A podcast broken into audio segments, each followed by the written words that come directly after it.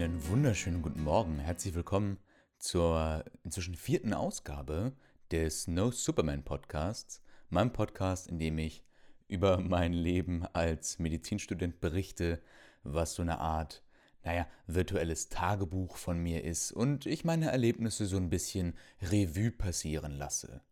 Als ich auf den Tacho geschaut habe, habe ich festgestellt, die letzte Ausgabe ist schon eine ganze, ganze Weile her und ähm, ich werde auch tatsächlich, und das freut mich sehr, von Kommilitonen angesprochen, wann denn die nächste Folge kommt.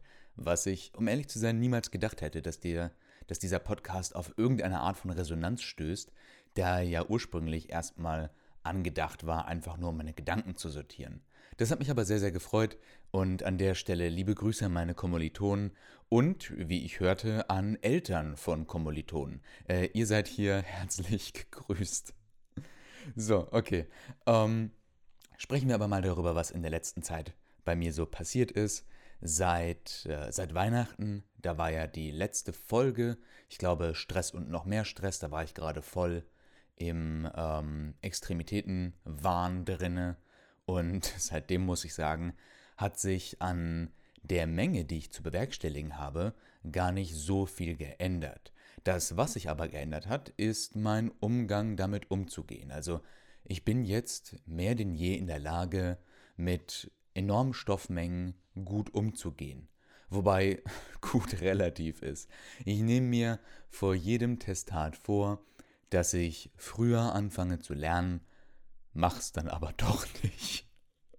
Das ist alles immer ein bisschen problematisch, aber an und für sich finde ich, passt das inzwischen ganz gut. Ich äh, fange so, naja, zwei Wochen vorher wirklich intensiv an zu lernen und damit bin ich bis jetzt ganz gut gefahren. Ich habe über die Weihnachtszeit bedauerlicherweise so gut wie gar nichts gemacht. Das hatte ich mir eigentlich anders vorgestellt. Ich habe gedacht, nachdem das Extremitätentestat ja bestanden war, dass ich ein bisschen Physitus lerne was ja die nächste große oder das nächste große Testat war, was im Januar anstand. Ja, habe ich aber nicht gemacht.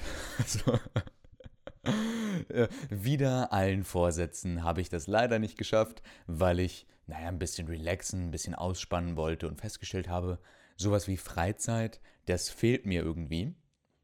Und äh, habe da entsprechend ein bisschen nachgeholt, was sich so angestaut hat an Freizeitbedarf. War aber auch okay. Also das Situs-Testat stand, ich glaube, Ende Januar an und äh, im gleichen Atemzug dann auch die äh, Terminologie-Klausur, für die ich dann auch entsprechend gelernt habe. Und über die Testate würde ich ganz gerne in der Ausgabe sprechen und einen kleinen Einblick darin geben, wie es bei mir momentan ist, also welche Testate ich mich jetzt gerade vorbereite, wie da so mein Stress und, und äh, Arbeitspensum ist und wie ich im Allgemeinen mit dem Medizinstudium aktuell zurechtkomme. Vielleicht zu letzterem, da habe ich ja jetzt gerade schon ein bisschen erzählt, dass ich mit der Stoffmenge an und für sich ganz gut zurechtkomme. Ich merke immer wieder, wenn ich in ein neues Thema irgendwie reinkomme, dann sind das alles für mich erstmal böhmische Dörfer. Also vieles ist mir völlig unbekannt, ich kann das überhaupt nicht zuordnen, aber je mehr ich mich damit beschäftige, desto, desto natürlicher kommt mir da alles vor. Ähm, ganz besonders, wenn ich mit Kommilitonen darüber spreche, was ja in Zeiten von Corona, das wisst ihr alle, immer schwierig ist, aber nichtsdestotrotz hat man ja Seminare und Sprechstunden, in denen man sich über den Stoff austauscht und das hilft mir immer sehr, genauso wie das gemeinsame Präparieren. Da habe ich einen Kommilitonen, äh, liebe Grüße gehen raus an Moritz, der mir immer alles ganz gut erklärt. Also er ist vom Lernpensum her meist doch viel weiter als ich, weil ich eben so spät anfange zu lernen. Und er kann mir da immer sehr viel am Körperspender zeigen. Das ist, wie ich finde, eine Win-Win-Situation. Für ihn einerseits, weil er das, was er gelernt hat, nochmal festigen kann, indem er es erklärt. Soweit ich weiß, gibt es da sowas wie die, die Feynman-Methode, bei der man eben am besten lernt, wenn man etwas erklärt. Und dann merkt man relativ schnell, wo man ins Stocken kommt und kann da dann nochmal nachlegen. Und für mich ist es super, weil ich das, was ich auf dem Papier lerne, was für mich immer erstmal am Anfang böhmische Dörfer sind, eben mit irgendwas verknüpfen kann. Mit was Gesprochenem, mit ähm, dem, dem Präparat selbst und da einfach Anknüpfungspunkte finde. Und das, das hilft mir und ich denke mal auch, dass es Moritz sehr, sehr hilft, ähm, da im Prepsaal so ein bisschen meinen Nachhilfelehrer zu spielen. Jo, ähm, im Januar stand, wie bereits, äh, wie bereits erwähnt, Situs an. Und für die Leute, ich denke mal, die meisten meiner Hörer wissen, worum es da geht, aber für die Leute, die es nicht wissen, hier kurz zusammengefasst, damit ist alles gemeint, was sich irgendwie im, im Rumpfbereich äh, befindet. Also Brusthöhle, Bauchhöhle ähm, und die entsprechenden Organe, die, die sich darin eben befinden und die da so rumgammeln, die gilt es einfach zu lernen, die einzelnen Bestandteile zu können, deren, deren Lage im, im Bauchraum zu können und natürlich auch deren Innovation äh, sowie deren äh, arterielle Versorgung. Also eigentlich ein sehr, sehr spannendes Thema. Vieles davon, anders als bei den anderen Testaten, war mir auch bekannt. Also jeder weiß, was eine Leber ist. Nur nicht jetzt vielleicht genau die einzelnen Bestandteile zum Beispiel. Aber das Thema war insgesamt etwas intuitiver als die anderen Testate, die ich geschrieben habe. Von daher schon mal der Einstieg nicht ganz so schwierig. Zum anderen gibt es da nicht so eine große Verwechslungsgefahr, wie es vielleicht bei ähm, den, den kurzen Unterarmmuskeln der Fall ist, wo man irgendwie bei diesen 21, äh, keine Ahnung wie viel es genau sind, äh, Muskeln im Unterarm am Schluss nicht mehr weiß, welcher welcher ist und das nur noch erahnen kann. Hier weißt du, okay, Leber, Niere, Milz, alles klar, voll easy. Und äh, kann dann anhand der. Oh, meine Katze kratzt gerade am Baum. Ja? Ja, kratzt ruhig weiter. Ich nehme hier nur auf. Ja, okay. Ich überlege jetzt gerade, ob ich das drin lassen soll. jo, also Situs verhältnismäßig intuitiv und entsprechend habe ich da ganz gute Anknüpfungspunkte gefunden. Das hat gepasst. Es gab so ein paar Themenbereiche, da hatte ich Schwierigkeiten mit. Also gerade ähm, der Genitalbereich, der ging mir nicht ganz so gut rein. Ich weiß, um ehrlich zu sein, auch gar nicht, woran das unbedingt gelegen hat. Nicht, weil es nicht spannend ist, aber ja, vielleicht hat es mich doch einfach nicht so interessiert, dass ich das nicht so gelernt habe, beziehungsweise meinen Fokus einfach anders gesetzt habe, was sich im Nachhinein auch als ganz gut herausgestellt hat. Denn das Einzige, was sich in dem Testat letzten Endes abgefragt wurde, war ähm, die, die Iliaka-interne Abgänge. Die habe ich am CT gezeigt. Also das war relativ entspannt. Das Schöne sowieso, lasst uns mal kurz über ähm, das Prüfen am CT reden. Ähm, auch hier für die Leute, die das, die das nicht wissen, CT-Aufnahmen kennt ihr vielleicht, ne? Diese, diese grau, diese grauen äh, Scheiben, in denen man den Mensch schneiden kann. Und da kann man dann eben, wenn man sehr viele hat, die übereinander legen und damit den Menschen letzten Endes nachbilden. So ist ja auch die Bildgebung. Und das, das Schöne ist, wir haben da einen Referenzdatensatz, auf den wir zugreifen können, auch von daheim aus, sodass wir also, wenn wir im Testat sind, nicht überrascht werden können, beziehungsweise da in der Zeit der Vorbereitung nicht ganz so limitiert sind, wie eben beim, ähm, wie beim Körperspender. Heißt also, die Vorbereitung vom CT ist letzten Endes eins zu eins das, was dann auch abgefragt wird. Und ähm, in Analogie dazu beim Körperspender im Prometheus, also dem Lernatlas, steht es letzten Endes immer in der Normvariante drin und das weicht natürlich in den oder in vielen Fällen einfach von dem ab, wie der Körperspender letzten Endes selbst ist. Von daher fühle ich mich immer ganz sicher bei den CT-Prüfungen. Ich hatte ja bereits eine CT-Prüfung beim bei den Extremitäten und ja, eine CT-Prüfung ist nicht ähm, nicht obligatorisch für das äh, mündliche Testat. Das heißt, es kann sein, dass es drankommt, muss es aber nicht. Aber jeder wird eigentlich innerhalb seiner Testate mindestens einmal CT geprüft. Und ich erinnere mich noch sehr genau daran, dass ich in der, ich glaube, letzten Prep-Stunde vor dem Testat in meinem Spind war, gerade meine Sachen eingeräumt habe und ich zu einem Kommilitonen meinte, ah, ich habe irgendwie im Urin, dass ich dieses Mal nicht CT geprüft werde. In dem Moment, ich hatte das nicht bemerkt, schleicht unser Prof an uns hinten vorbei, hat mitbekommen, was ich gesagt habe, und als er gerade am Verschwinden war, höre ich, wie er schallend lacht. also der hatte meine Prognose nicht ganz so geteilt wie ich, ähm, weil er natürlich das, das Damoklesschwert der CT-Prüfung, wenn man es denn so benennen kann, aufrechterhalten möchte. Wobei ich, wie bereits dargelegt, CT-Prüfungen eigentlich immer als relativ entspannt empfinde. Jo, und prompt war ich dann im Testat und mein Prof meinte so, ja, äh, Atlas, wollen Sie am CT geprüft werden oder nicht? Und ich meinte, na klar will ich am CT geprüft werden. Am CT geprüft werden ist das Beste, was irgendwie passieren kann. Jo, und dann habe ich dem da die Iliaka interne Abgänge gezeigt und benannt und äh, das lief relativ gut. Wir haben da von der, ich glaube, Fachschaft macht das, ich bin mir nicht ganz sicher, so eine Videostruktur, die nennt sich Fanta 5. Da gehen ein paar Studenten aus dem höheren Semester am CT eben nochmal alle Abgänge durch, zeigen das vorher nochmal am 3D-Modell und so kann man das wirklich, wirklich gut lernen. Und ich muss sagen, bei aller Mühe, die sich unsere, ähm, unser, unser CT-Assi, ich weiß gar nicht, wie man das nennt, also unser ähm, Tutor wegen mir fürs CT, so viel Mühe, die sich auch gibt, das ist nichts im Vergleich zu den Fanta 5 Videos, die man sich einfach eins, zwei Tage vor der Prüfung reinpresst und dann super fit dafür ist. Also da fühlte ich mich immer relativ sicher und so ähnlich wie beim Extremitätentest hart auch, ich verweise hier an die letzte, ich glaube letzte Folge nicht sicher, ähm, fühlte ich mich danach ziemlich, ziemlich sicher. Also das gibt mir immer eine gewisse Sicherheit und äh, dann kann ich ganz entspannt weiter am Körperspender geprüft werden. Jo, diese Folge trägt den Titel Auf Herz und Nieren geprüft und das ist letzten Endes auch das, äh, worüber ich letzt, ja, geprüft wurde ähm, am Körperspender.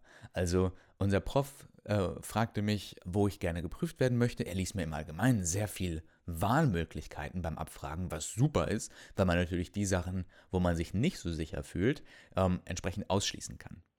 Es hat sich schon im Vorfeld gezeigt, dass er sehr oft fragt, Jo, wollen Sie Herz, oder wollen sie Lunge geprüft werden? Von daher konnte man sich schon im Vorfeld überlegen, an was man geprüft werden will. Und ich muss sagen, ganz ehrlich, bis zu dem Augenblick, an dem ich gefragt wurde, war ich mir nicht sicher. An und für sich finde ich, die Lunge ist etwas leichter. Also die ganzen Strukturen daran zu zeigen, ist nicht ganz so schwer wie beim Herzen, wo man die ganzen Koronargefäße noch hat, bei denen man sich eventuell vertun kann oder so. Ähm, und ich, ich, äh, ja, eben. Ähm, und ich, ich wusste einfach bis zu dem Zeitpunkt, wo er mich gefragt hat, nicht, was soll ich machen. Ich habe mich dann ganz spontan fürs Herz entschieden. Aus einer Laune heraus. Es, schien mir einfach die logischere Wahl zu sein. Und so wurde ich dann am Herzen geprüft. Ich habe ihm die ähm, verschiedenen Kammern des Herzens gezeigt und die ganzen Muskeln, die darin verlaufen einschließlich der Koronararterien, die dann ums Herz rumgehen, und da fühlte ich mich relativ sicher. Ich glaube, er hatte eins, zwei Fragen, welche Muskeln im Herzohren zu finden sind. Soweit ich mich jetzt noch erinnere, sind das die Musculi pectinati oder so. Das konnte ich ihm also auch nennen. Und das lief. Also Herz war, Herz war super daran geprüft zu werden. Und dann war die Zeit auch schon fast vorbei. Ich hatte vorher das CT, an dem ich geprüft worden bin, und dann das Herz, an dem ich geprüft worden bin. Ich habe in Prüfungen insgesamt sowieso ein etwas langsameres Sprechtempo.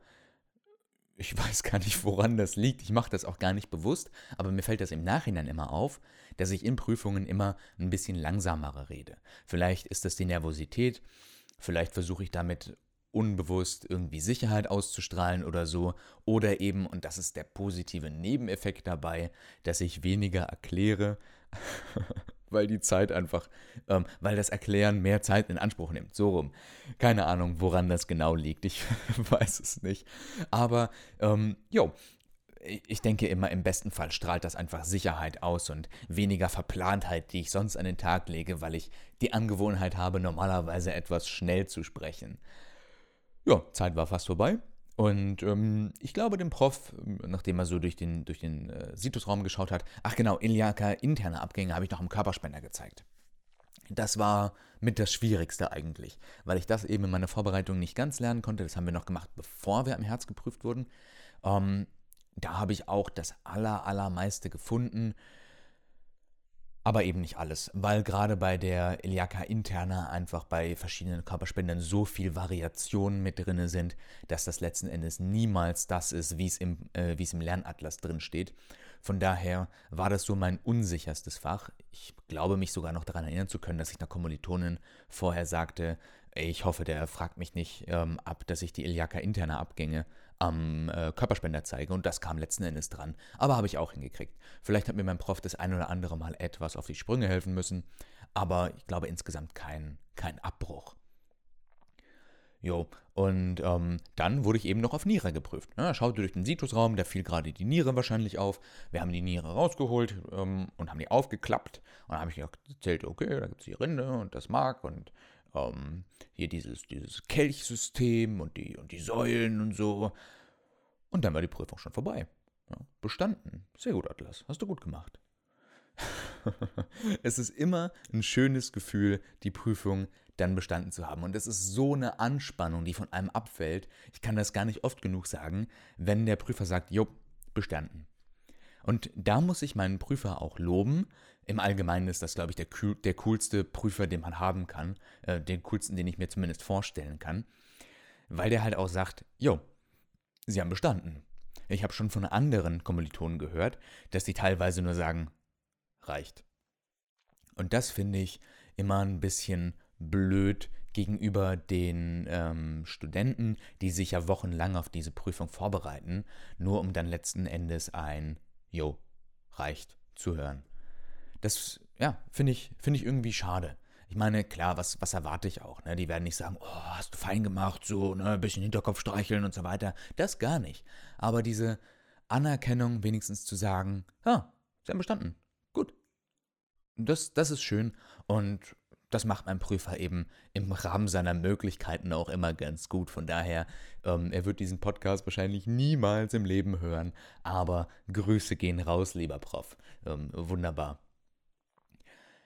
Eine kleine Anekdote wollte ich noch erzählen zu meinem ganzen äh, Prüfen von, von Situs. Also auch diese Prüfung habe ich erfolgreich gemeistert, was mich sehr gefreut hat. Ich hatte vorher die Begegnung mit einer Kommilitonin, die ich vorher noch nie so richtig gesehen habe. Das liegt daran, dass wir ja in so, naja, so Klassen unterteilt sind, so 20er, 25er Klassen. Und wenn man geprüft wird, werden eben mehrere Klassen quasi gleichzeitig geprüft, weil natürlich ein Prüfer immer nur eine Person aus der Klasse gleichzeitig prüfen kann. Also ein Prüfer ist für eine Klasse zuständig und alle Prüfer prüfen gleichzeitig. Und so kommt man eben in Kontakt mit äh, Leuten, die man vorher noch nie gesehen hat. Und wenn man kurz vor seinem Testat steht, dann ist man bei uns, ich glaube, ich habe es im letzten Podcast schon gesagt, in so einem Gang, in dem man sich die Hände wäscht.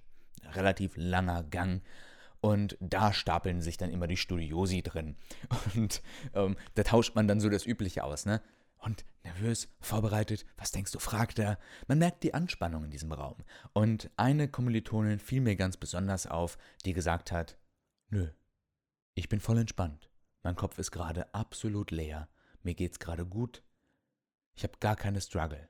Und ich, nervös wie ich vor solchen Prüfungen bin, frag so, hä, es kann doch nicht sein, dass du nicht nicht, nicht nervös bist oder so. Also mir geht schon ein bisschen die Pumpe. Die so, nö, nö, ich bin voll tiefenentspannt. Alles supi. Ich habe mich gut vorbereitet, mir geht's gut. Und ich dachte mir so, Alter, die Zuversicht will ich auch haben. Wo nimmt die das her? Keine Ahnung. Ich meine, in der, Ober in der Oberstufe ging es mir genauso. Da hatte ich auch überhaupt keine Struggle mit und habe meine guten Noten abkassiert. Anders als Mitschüler von mir, die doch sehr nervös waren und dann eben mit so naja, dreien oder vieren vielleicht raus sind, weil sie einfach wussten, dass sie den Stoff nicht so gut beherrschen und ich halt in der Oberstufe relativ gut war, wie die meisten meiner jetzigen Kommilitonen eben in der Oberstufe ziemlich gut sind. Ja, und da habe ich dann den sicheren gemacht. Gut, von daher dachte ich mir, die besteht das. Easy. Easy, easy, easy. Und man hört es jetzt gerade schon im Unterton, nicht? Ich habe draußen dann gewartet, weil ich noch auf ähm, den eben erwähnten Moritz gewartet habe. Der wurde oder wird immer direkt nach mir geprüft und ich wollte ihn natürlich fragen, wie lief's? So eine Prüfung dauert ja 15 Minuten und das kann ich locker warten, um ihn dann letzten Endes wahrscheinlich zu beglückwünschen, dass er das geschafft hat. Ja, und während ich da draußen wartete, kam Mrs. Gelassenheit raus. Und ich fragte so, und? Wie lief's? Ich war ja völlig euphorisch, das darf man in dem Augenblick nicht vergessen. Ne? Die allermeisten bestehen ihre Prüfungen. Es ist das erste Mal, dass ich jemanden getroffen habe, der seine Prüfung nicht bestanden hat. Von daher hatte ich da überhaupt keine Skrupel mit meinem positiven Mindset, einfach mal nachzufragen. So, und? Na, auch bestanden. Easy, ne? Und die so, nee, ich habe nicht bestanden. Ich musste in die Nachprüfung. Wie, du musst in die Nachprüfung? Hä? Du warst doch so sicher. Du warst doch so entspannt vorher. Ja, ich habe alles gewusst, außer ähm, den Truncus sympathicus. Den konnte ich nicht zeigen. Irgendwie sowas war es. Nagelt mich nicht drauf fest, aber ich glaube, sowas in der Art war das. Und da dachte ich, Mist, scheiße, tut mir voll leid für dich. Und ich so, ja, gar kein Problem. Dann schreibe ich halt, oder ähm, habe halt meine Wiederholungsprüfung gut ist. Und ich habe sie seitdem nicht mehr gesprochen, aber ich gehe stark davon aus, dass sie das geschafft hat. Die allermeisten von uns schaffen das eigentlich. Aber das hatte mich verwundert. Und es hat mich auch ein bisschen zum Nachdenken gebracht. Und das deckte sich auch mit etwas, was ich jetzt schon von anderen gehört habe. Nämlich die Aussage, eigentlich habe ich alles gewusst, aber an der Sache hat es gescheitert. Oder ist es gescheitert? An einer einzigen Sache. Und das glaube ich einfach nicht so ganz. Also ich kann mir nicht vorstellen, dass wenn man alles perfekt konnte, an einer Sache scheitert. Man muss sich ja auch immer vorstellen, dass man bei so einer Prüfung eben, also so stelle ich mir das zumindest immer vor, dass man so bei so einer Prüfung 60 Prozent haben muss, um zu bestehen. Das heißt, ähm, eins, zwei, drei Sachen kann man nicht wissen, wenn man dafür ähm, drei, vier, fünf Sachen weiß. Und dann besteht man das Ganze letzten Endes auch. Von daher finde ich das ein bisschen unglaubwürdig, dass man das nicht geschafft hat wegen einer einzigen Sache. Aber das deckte sich mit der Erfahrung, die ich jetzt vor kurzem gemacht habe. Da meinte ein Kumpel von mir aus einer anderen Uni, der den Modellstudiengang hat, liebe Grüße gehen übrigens an der Stelle an, an Jan, wenn du das hörst, ähm, der meinte, bei mir war das auch so. Also eine Kommilitonin, die hat irgendwie alles gewusst, aber an einer Sache ist sie gescheitert. Habe ich auch gesagt, halte ich für unglaubwürdig. Kann doch nicht sein. Als ob Prüfer solche Arschlöcher sind und dich wegen einer Sache sich daran so aufgeilen, dass du da durchfällst. Also unser Prüfer hat mal erzählt, äh, als es noch um die Extremitätentestate ging, ja, ähm, ich hatte schon den Fall, dass einer mal die kompletten unteren Extremitäten nicht gelernt hat. Und dann ist natürlich durchgefallen. Da dachte ich mir so, na klar bist du dann durchgefallen, wenn du nur die Hälfte lernst. Natürlich. Also da führt ja kein Weg dran vorbei. Wenn da eine Frage zu kommt und du kannst im unteren Bereich nichts beantworten, aber auch gar nichts, dann ist es auch klar. Ich meine, dann kannst du auch sagen, ich habe nicht bestanden wegen einer Sache, nämlich den unteren Extremitäten. Aber wenn man selbst wirklich ehrlich zu sich ist, dann sollte man doch recht schnell feststellen, dass die Wissenslücke größer war als nur eine Kleinigkeit. Ah, Schlückchen Kaffee noch. Okay, Situs hatte ich also bestanden. Sehr gut. Und ich wusste, die nächste Prüfung Kopf-Hals steht mir noch bevor. Eine Prüfung, in deren Vorbereitung ich aktuell auch noch mittendrin bin. Bevor ich jetzt aber über meine aktuelle Situation rede, würde ich ganz gerne nochmal über meine Terminologie-Klausur sprechen. Das war sowieso so ein, so ein Ding. Also, ich hatte mich so intensiv auf Situs vorbereitet die letzten Wochen vorher, letzten zwei, drei Wochen vorher, dass ich Thermi völlig außer Acht gelassen habe. Also, to be honest, ich hatte mir Thermi bis zu Kopfhals, äh, bis zu Situs nicht mehr angeschaut. Null, nada. Ich habe mich voll auf Situs konzentriert. Ich hatte ganz am Anfang meiner Studienzeit, als wir noch in den ersten zwei, drei Wochen waren, habe ich mir mal die ersten vier Vorlesungen von Thermi angesehen oder die ersten drei Vorlesungen von Thermi, aber mehr auch nicht. Ich hatte mir zwar vorgenommen, jo, das machst du einfach straight durch und dann schreibst du die Klausur und gut ist. Du hattest ja auch Latein in Oberstufe mit 13 Punkten, das schaffst du easy, Atlas. Ja, ähm, habe ich dann vernachlässigt. das Muster zieht sich bei mir durch. Alles wird vernachlässigt, bis es dann zum, zum Endspurt kommt. Unfassbar. Das Problem diesmal war, dass ich bis, ähm, dass ich von meiner Situs-Klausur bis zu meiner Thermiklausur drei Tage Zeit hatte. Drei Tage. Okay, ähm, brutto waren es ein bisschen mehr, netto waren es aber drei. Ich hatte meine Prüfung an einem Dienstag. Ähm, diesen Dienstag habe ich dann nicht mehr gelernt. Ich weiß nicht, wie es euch geht, aber ich kann mich nach einer Prüfung einfach nicht mehr aufraffen, direkt danach weiterzulernen. So, mein Kopf ist dann so ausgebrannt wie der Baumbestand, äh, dass ich, dass ich einfach nicht kann. So, es, es geht einfach nicht. Von daher, nee, an dem Tag hatte ich nicht mehr Thermi gelernt. Mm -mm. Dann blieb mir aber noch Mittwoch, Donnerstag und Freitag. Und Samstag war dann die Klausur. Und an diesen drei Tagen habe ich Thermi durchgeballert. wie ein Verrückter. die ähm, Grammatik dabei war gar nicht das Problem. Die Grammatik konnte ich größtenteils sogar noch und Terminologie ist ja kein Lateinkurs. Das ist der große Vorteil. Das heißt, die ganzen Deklinationstabellen, ähm, die wir haben, die beschränken sich auf Nominativ und Genitiv, Singular und Plural. Also ähm, Dativ, Akkusativ, Ablativ, all das fällt raus. Außerdem fallen die ganzen Verben raus. Das heißt letzten Endes nur Substantive und Adjektive, die gefragt wurden, eben in zwei, ähm, in zwei Genera. Ja, ich glaube Genera. Oh weia, es ist schon eine Weile her. Alles schon wieder rausgeschmissen aus meinem Gehirn. Okay. Ähm, ja, ähm, Casus numerus genus, ne? Ah, ne, Casus. Genera, Genera war, war, war, das Geschlecht. Casus war, war der Fall. Oh weia. Oh weia, oh weia, oh weia. Alles schon wieder vergessen. Ich habe bestanden, Leute, okay? Ich habe bestanden. das Schlimmste waren die Vokabeln. Das Schlimmste waren mit Abstand die Vokabeln. Ich habe so viele Vokabeln in so kurzer Zeit gelernt, dass es fürs Langzeitgedächtnis nicht gereicht hat. Also das Allermeiste habe ich mir einfach echt in mein Kurzzeitgedächtnis reingepresst, einen Tag bevor es losging.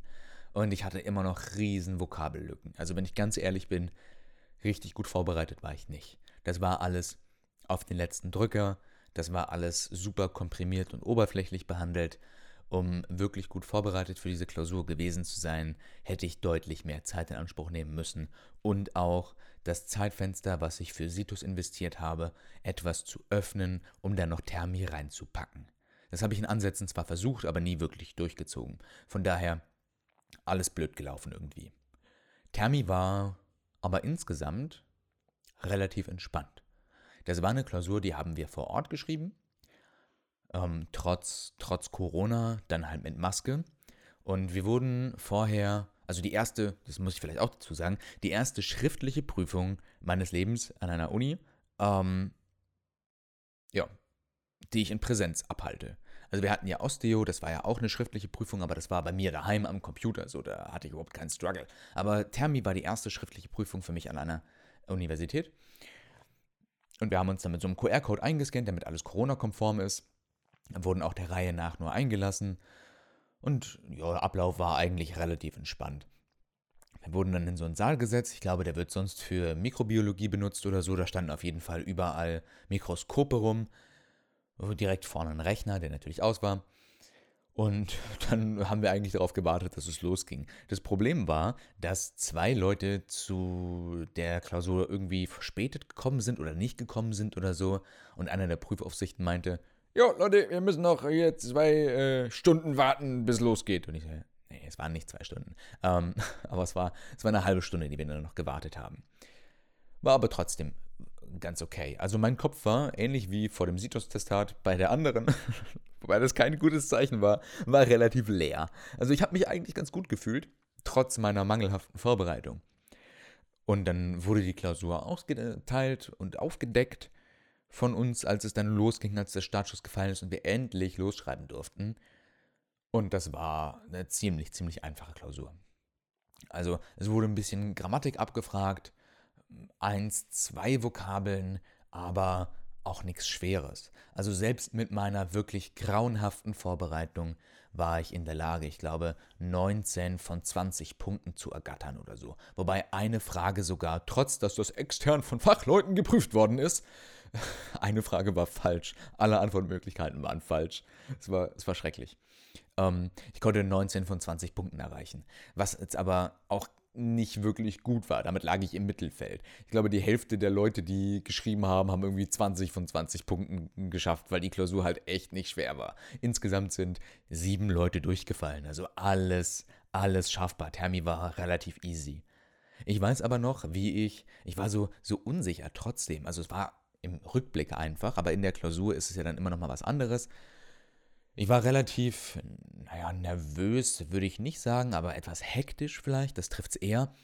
Ich habe dann, nachdem ich alles durchgekreuzt hatte, bin ich dann nochmal durchgegangen, habe mir so Striche gemacht, so hier bist du dir 100% sicher, hier bin ich mir 100% sicher, hier bin ich mir 100% sicher. Habe das zusammengezählt und kam dann, ich glaube, zwölf Punkte musste man ha haben äh, oder gehabt haben, um zu bestehen. Und dann kam ich da auf 13 Punkte oder so und hatte dann ein super gutes Gefühl.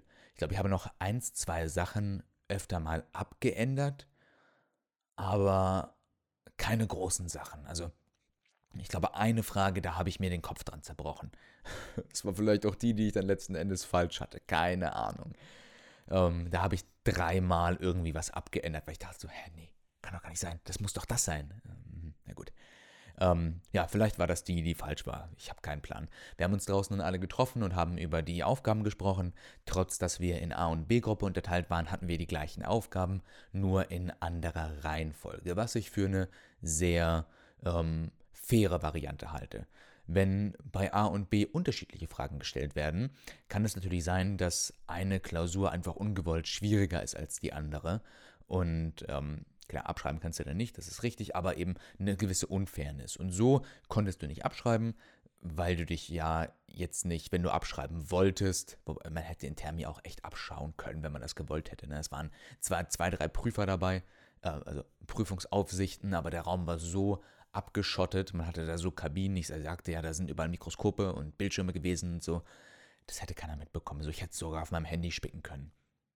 Ähm, aber weil ich ein ehrlicher Mensch bin, habe ich das natürlich nicht gemacht. also habe ich völlig den Faden verloren, wo ich eigentlich anfangen wollte. Ähm, ich habe es vergessen.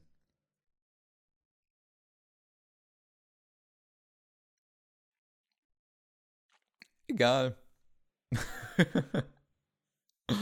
Ihr merkt, mein Kopf ist auch jetzt gerade schon ein bisschen leer. Das liegt aber an dem Lernmarathon, den ich gerade hinter mir habe, beziehungsweise immer noch vor mir habe. Jo, der hat mir geschafft. Easy. Ähm, ach, genau. Wir haben uns mit den Kommilitonen draußen unterhalten. Ähm, jetzt weiß ich es wieder. Meine Herren, da ist der rote Faden. Ich habe ihn gerade vom Boden wieder aufgehoben.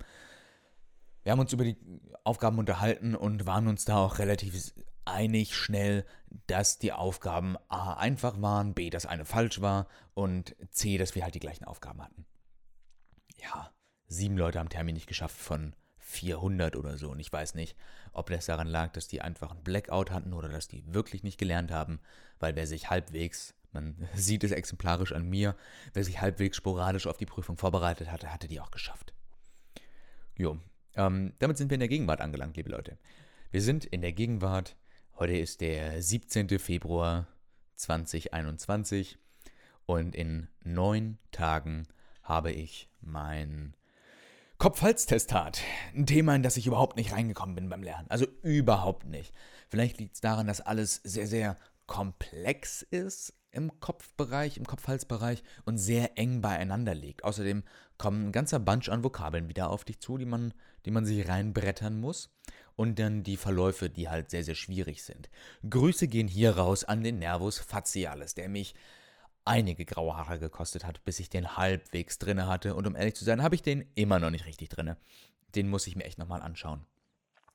Jo, aber an und für sich, wir hatten jetzt heute nochmal so eine Zusatzstunde preppen, wo wir quasi ohne größere Aufsicht ohne dass halt an jedem Tisch ein Prep-Assi ist, als Studenten nochmal gemeinsam schauen konnten.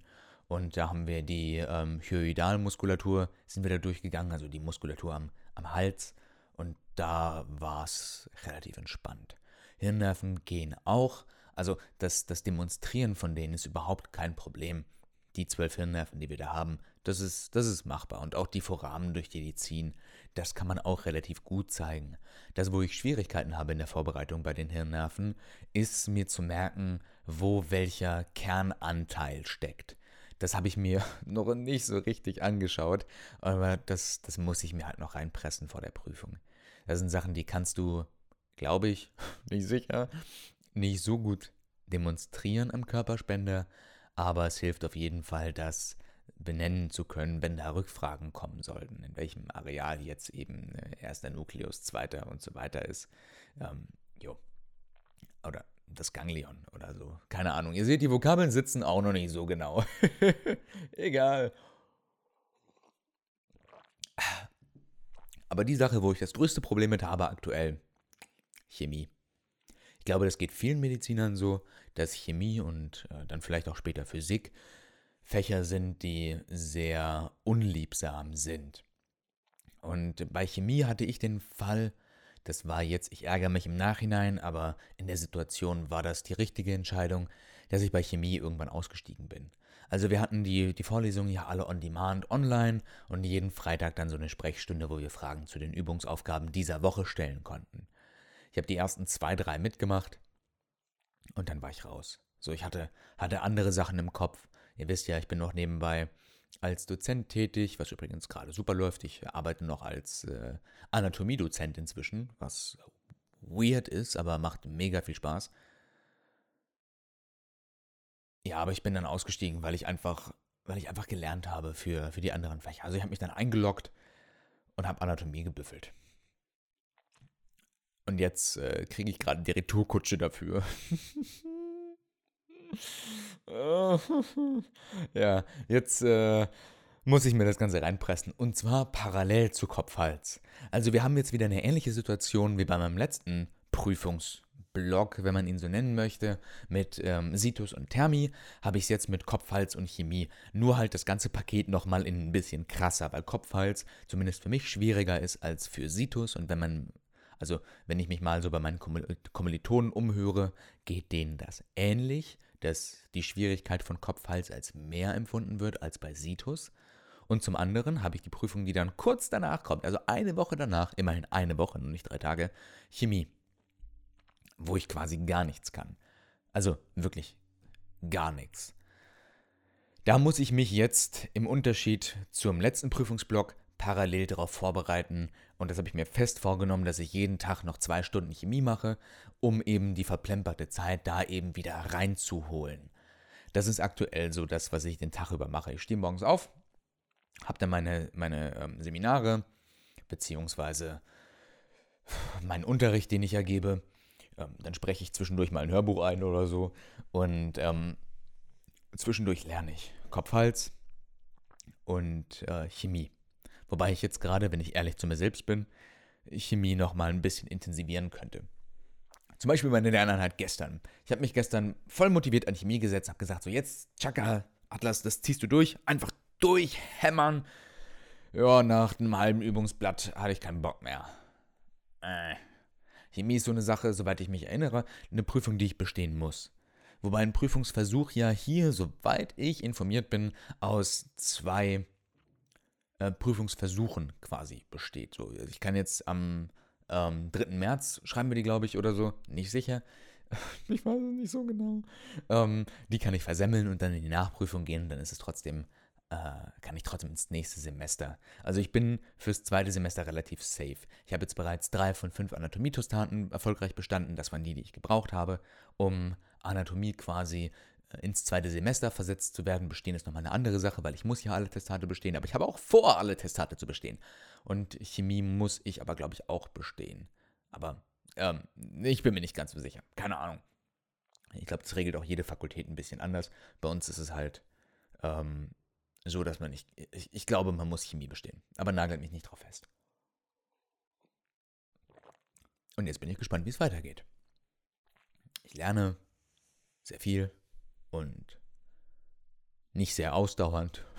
Das ist leider auch ein Problem, weil ich immer so müde bin. Ich schlafe so wenig. Ah, das ist vielleicht auch so eine Sache. Ihr erinnert euch an letzte Folge mit Stress und noch mehr Stress, wo ich gesagt habe, so ich schlafe irgendwie gar nicht mehr. Ähm, ich weiß nicht, ob ich das gesagt habe, aber ich glaube, ich habe es gesagt. Geht mir jetzt auch. Wobei ich habe eigentlich einen Rhythmus gefunden, da schlafe ich sechs bis sieben Stunden die Nacht. Damit komme ich ganz gut zurecht, sodass mein Gehirn noch arbeiten kann ich aber trotzdem den Schlaf kriege, den ich Minimum brauche. Mehr wäre natürlich gut, aber das ist aktuell nicht drin. Also so sechs, sieben Stunden Schlaf pro Nacht, damit fahre ich aktuell zumindest auf einem Level, auf dem ich sagen kann, jo, passt. Irgendwann würde ich mir wünschen, dass ich meine Lernphase ein bisschen komprimieren kann, ja? ähm, den Tag ein bisschen effektiver vielleicht auch einfach ausnutze und dafür eine Stunde oder zwei länger schlafen kann. Das wäre super. Aber das ist alles Zukunftsmusik. Da muss ich mich nochmal eingrooven und schauen, wie das beim nächsten Mal ist. Ich äh, hoffe, dass die nächste Folge, wir sind jetzt nämlich übrigens, falls ihr es noch nicht bemerkt haben solltet, am Ende des heutigen No Superman Podcasts. Das geht auch so super leicht von den Lippen, fällt mir gerade auf. No Superman Podcast. Pff, wer hat sich denn den Namen ausgedacht? Jo, ähm, Ich hoffe, dass die nächste Folge schneller erscheint. ich hoffe es wirklich. Und äh, wenn ich hier mal auf dem Tacho sehe, mit 40 Minuten bin ich auch wieder im Schnitt. Ein Kommilitone meinte mal, ey Atlas, deine Podcasts, die werden immer kürzer. Also erst eine Stunde, dann 40 Minuten, die letzte mal 20 Minuten. Äh, jo, ist richtig. Ähm, aber ich fühle mich ganz gut. Ich habe so alles erzählt, habe mir alles von der Seele mal geredet, mit einigen, wie ihr vielleicht gemerkt habt, Unterbrechungen, aber das ist ja auch der Witz an dem Format, dass es eben ungeskriptet passiert und ich mir einfach mal so die Sachen von der Seele rede und vielleicht dabei den ein oder anderen eben ähm, vielleicht bestärken kann oder sowas in der Art oder er sich zumindest auch an seine Zeit erinnert fühlt, wie das für ihn damals war. Also ein Podcast zum Erinnern, Kichern oder vielleicht zum Einschlafen. Macht's gut, haut rein, viel Erfolg beim Lernen. Ähm, das äh, wünsche ich mir übrigens auch. Mein Name ist Atlas und bis zum nächsten Podcast. Ciao.